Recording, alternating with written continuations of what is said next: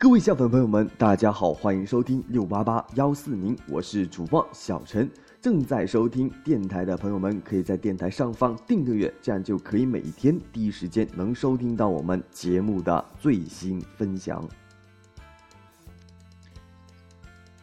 小陈近日读了一条微博，说是情商低的人有哪些表现？不瞒大家说吧，我躺了很多枪，尤其是负面情绪主导意识，以及最后一条。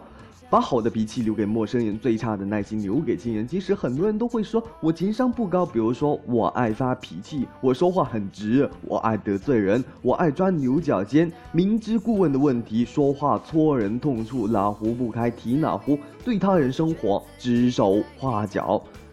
情商不高，如何才能变得情商高？那就常来收听校友 FM，这里是情商升级住所。这一期节目，我们就来分享情商低的人还有救吗？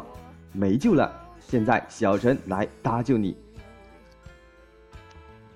我们了解自己吗？第一个问题是了解自我。什么叫了解自我呢？据说每一个保安都会问出哲学上最高的三个问题：你是谁？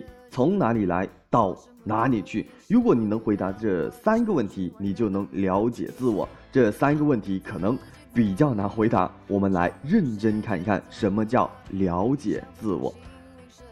某些地方自信，某些地方不自信。其实很多人对“自信”这个词有误会。其实自信是有范畴的，有些地方自信，比如说主持节目，你是非常自信的。可是，如果让你去跳高，你会自信吗？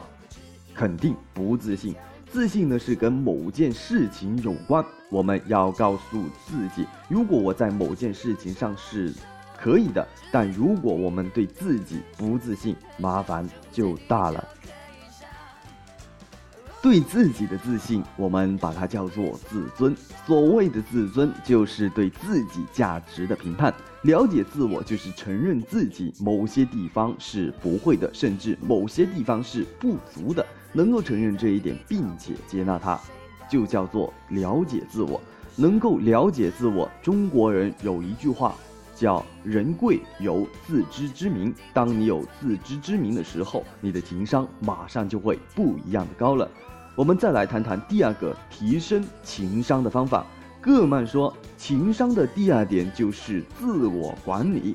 所谓的自我管理，更多偏重于对情绪的管理。在情绪管理方面，很多人对情绪有个误会，觉得应该是去控制情绪。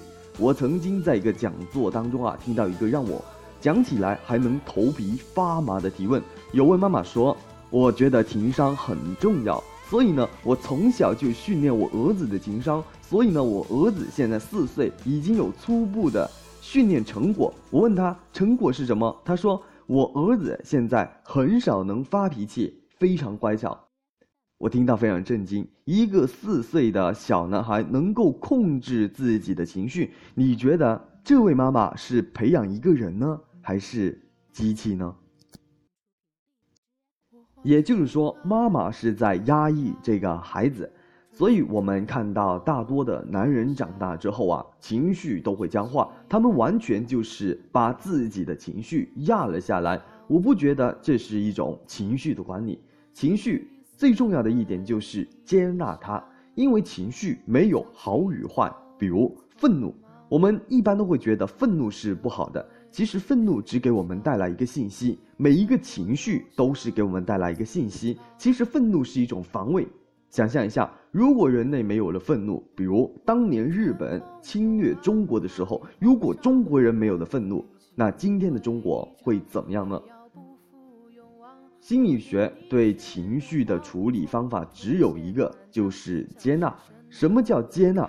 就是跟自己说：“我愤怒是可以的，我悲伤也是可以的。”举一个很简单的例子，我女儿还小的时候，我带她去玩，进了商场，小孩子要买玩具，当时我不给她买的时候，小孩子会哭闹。一般的父母会说：“不准哭，你越不让他哭，他哭的越厉害。”但是我有一个小方法啊，各位听众可以去试一下，很简单，在这个时候，你蹲下来看着他的小眼睛，跟他说：“爸爸不给你买玩具，你也伤心，对不对？”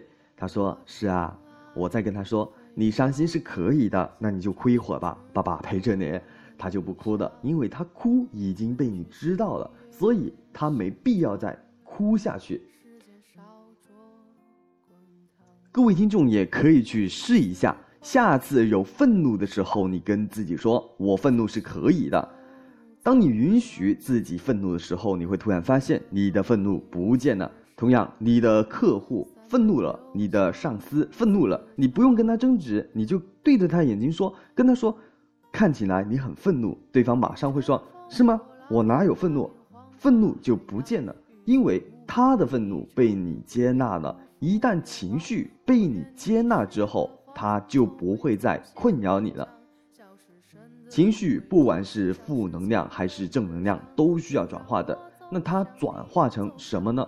情绪不需要转化成什么，它就是一份能量。当你接纳它，收到它的信息之后，它就完成了任务，它不再干扰你。那我们可以理解为呢，就是我们可以把负能量或者是情绪能量。不管是正面的还是负面的，转化成一种自我察觉之后的自我激励，它是一种自我察觉。当你察觉到内在的一个信息的时候，就可以学习提升自己。当你提升自己之后，你就有能力应对你身边发生的一切事情。最后，我们再来说一说处理人际关系。察觉到自己情绪很容易，但察觉到别人的情绪，并且接纳别人的情绪就没那么容易了。有的时候，我们看到别人的情绪，我们即便跟他说“你好像看起来很生气”，可对方还是很生气。跟人相处其实很简单，比如你买了一台机器人，你回家第一时间会找说明书，对吧？你为什么会找说明书？因为你要研究一下。机器人怎么使用？可是面对一个人的时候，我们没有一本关于人的说明书，跟人打交道会很难。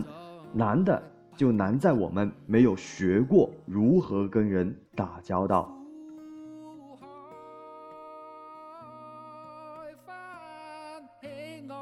我们的情商可以提升。因为心理学就是一本人的说明书，只要我们了解的人，我们就很容易跟他打交道。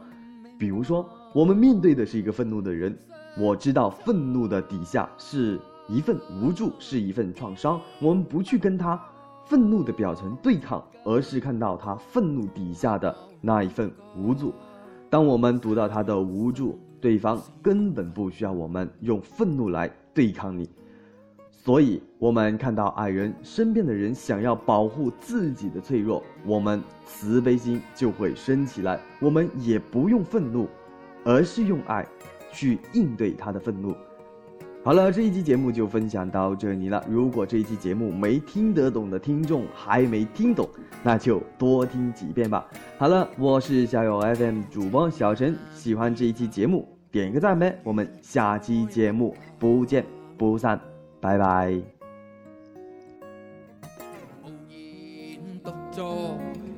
放眼